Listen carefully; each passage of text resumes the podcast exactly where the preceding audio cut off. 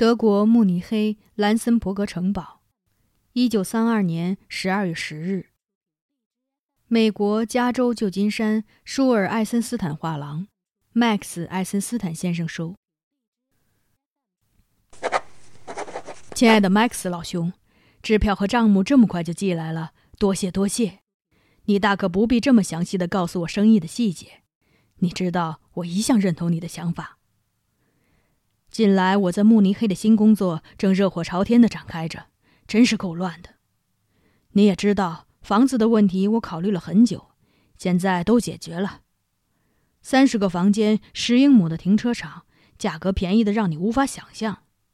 不过你不会理解，现在我所在的地方穷到什么地步。故宫的宿舍、马厩和工作间都非常大。另外，你相信吗？在旧金山雇两名工人的工资，在这里能雇到十个人。我们用运过来的挂毯等艺术品举办了一个盛大的展览。我还弄到了一些漂亮的家具，包括四套最精致的瓷器和许多水晶制品，还有一套艾尔莎最钟爱的银器。大家都称赞我们，甚至可以说是妒忌。说到艾尔莎，讲个笑话给你听。我给她买了一张大床。尺寸惊人，有双人床的两倍那么大。雕花的木头上还有巨幅装饰画。床单得定做，因为没有现成的，并且定做的是亚麻的，那可是最好的料子。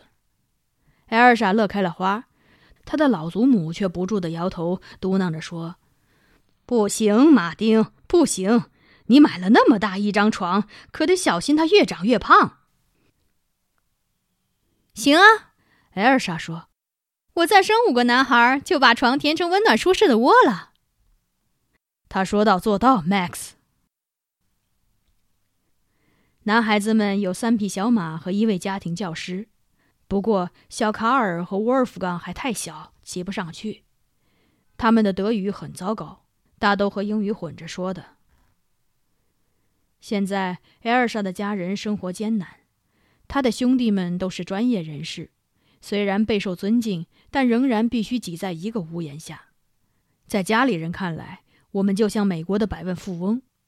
其实我们还远达不到那个水平。不过，在美国的收入足以让我们过上富裕的生活。这里好一些的食品的价格也很高。兴登堡总统是一位很好的自由主义者，我非常敬佩他。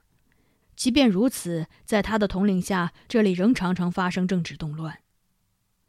已经有些老朋友劝我参与小镇的行政管理事务了，我也正在考虑此事。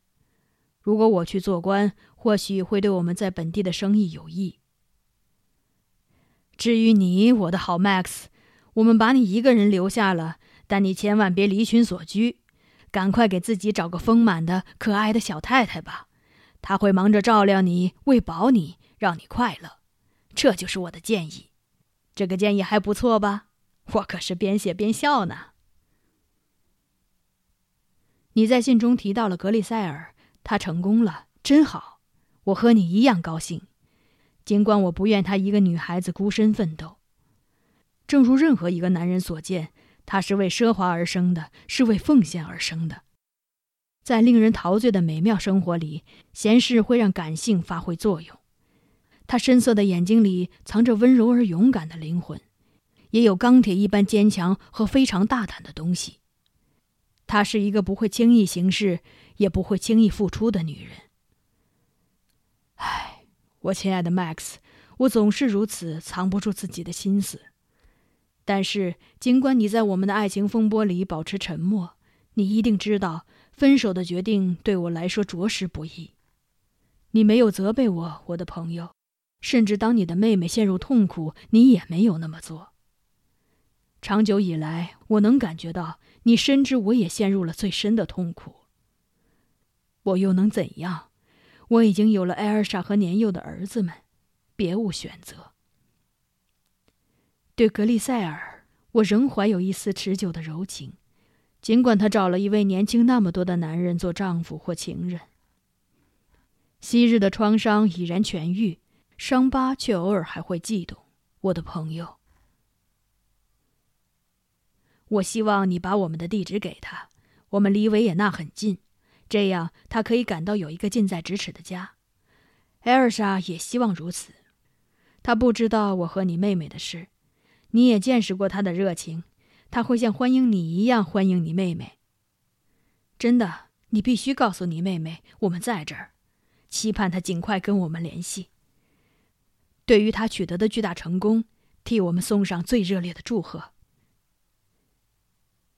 艾尔莎，请我转达对你的祝福。海因利希也要我问候麦克斯叔叔。